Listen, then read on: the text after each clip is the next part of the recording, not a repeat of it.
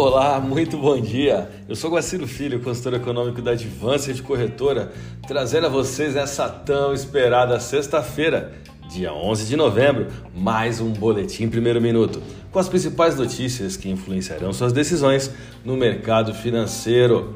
O mercado brasileiro reage mal após o discurso de Lula, descolando negativamente o comportamento local das demais praças financeiras globais.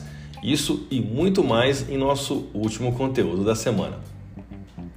Ainda sem ter escolhido o ministro da Economia, Lula e sua equipe elaboram uma minuta de proposta que extrapola em apenas 175 bilhões de reais o teto de gastos dentro de um discurso político e pouco técnico, que resultou em uma enorme aversão ao Brasil nesta última quinta-feira.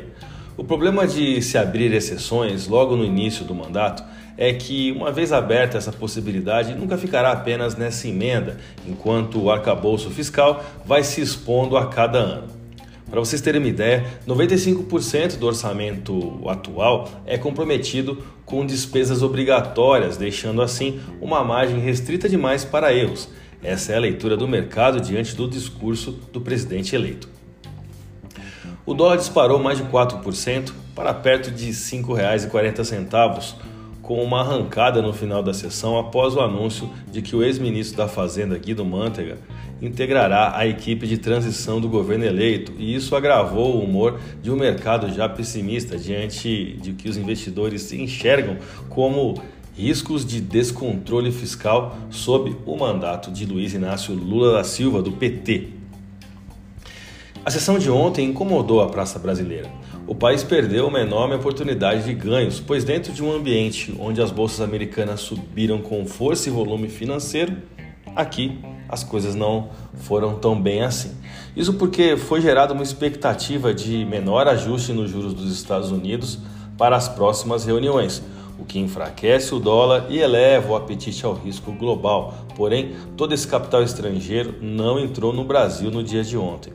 Pelo contrário, com Lula dizendo que o governo, aspas, gastaria ainda mais, o capital estrangeiro saiu do país em um movimento de aversão ao risco. O índice de referência do mercado acionário brasileiro, o Ibovespa, caiu 3,35%, indo a 109.775 pontos, maior queda percentual diária desde novembro de 2021, reduzindo o declínio após o ajuste de fechamento. Nos Estados Unidos, as ações registraram sua maior alta desde 2020, depois que a leitura de outubro dos preços ao consumidor aumentou as esperanças dos investidores de que a inflação atingiu seu pico. A onda de alta atingiu também os mercados europeus, que alcançaram seu maior pico em 11 semanas, enquanto o petróleo subiu 1%. Vamos aos gráficos, eu vou começar pelo dólar. Alta com volume financeiro é um movimento que fala por si só. Essa foi a maior disparada percentual diária desde o salto de 4,86% registrado em 16 de março de 2020, em meio ao pânico dos mercados no início da pandemia de Covid-19.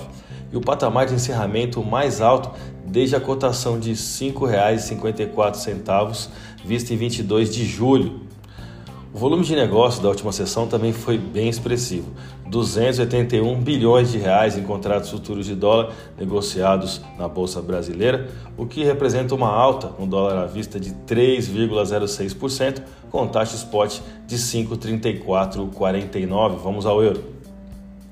Com uma valorização ainda mais agressiva, o euro disparou no intraday de, dessa última quinta-feira, rompendo o canal de alta de curto prazo e também ele tocou lá em cima na resistência R1, que é uma taxa spot já registrada há muito tempo no nosso gráfico intraday, em 5,4388. Né? É, só para vocês terem ideia, ela fechou é, dentro de um outro canal de alta formado em 22 de abril. A moeda da zona do euro é, encerrou a sessão com alta de 5,07% e taxa spot de 5,4559.